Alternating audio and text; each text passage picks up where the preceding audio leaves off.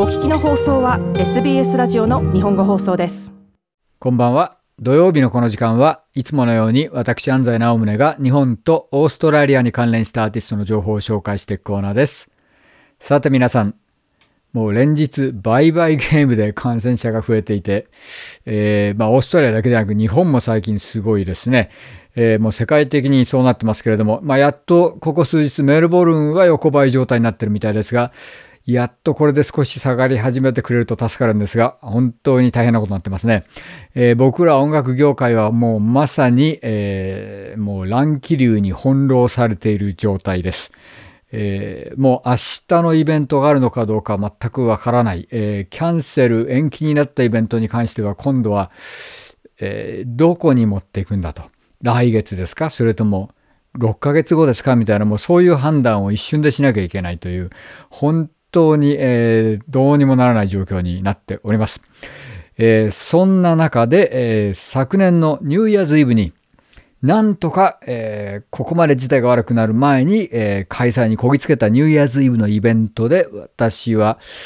ずっと会いたいと思っていたこのアーティストにやっと会うことができました。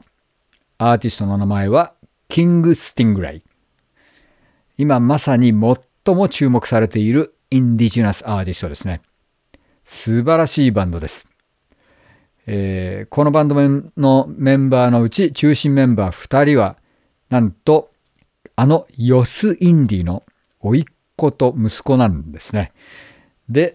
まさにその血を受け継いだ素晴らしいライブパフォーマンスのバンドなんです。昨年の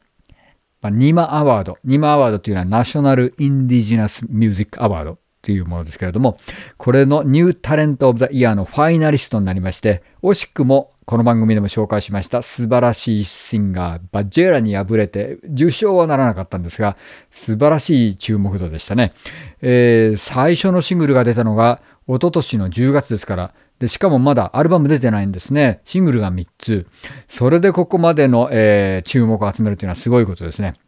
えー、で、見事に、え、昨年の、え、J アワード Unearthed Artist of the Year を受賞してます。えー、このバンド本当はですね、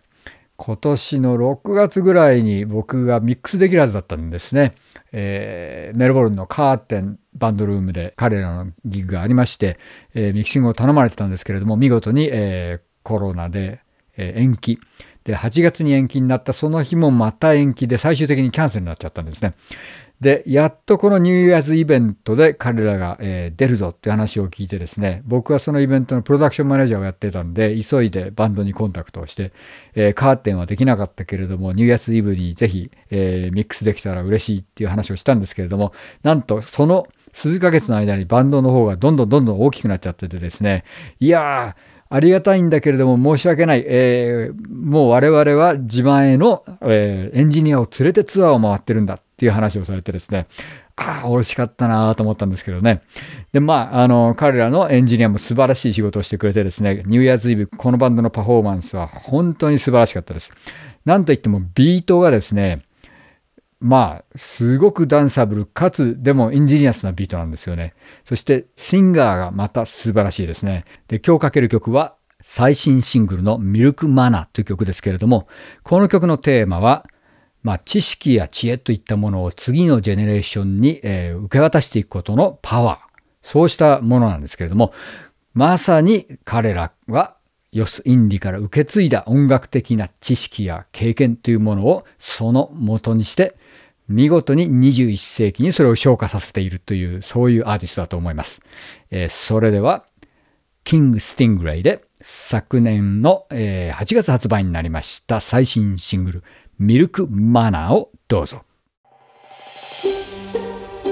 SBS 日本語放送の Facebook ページで会話に加わってください。l i いいねを押してご意見ご感想をお寄せください。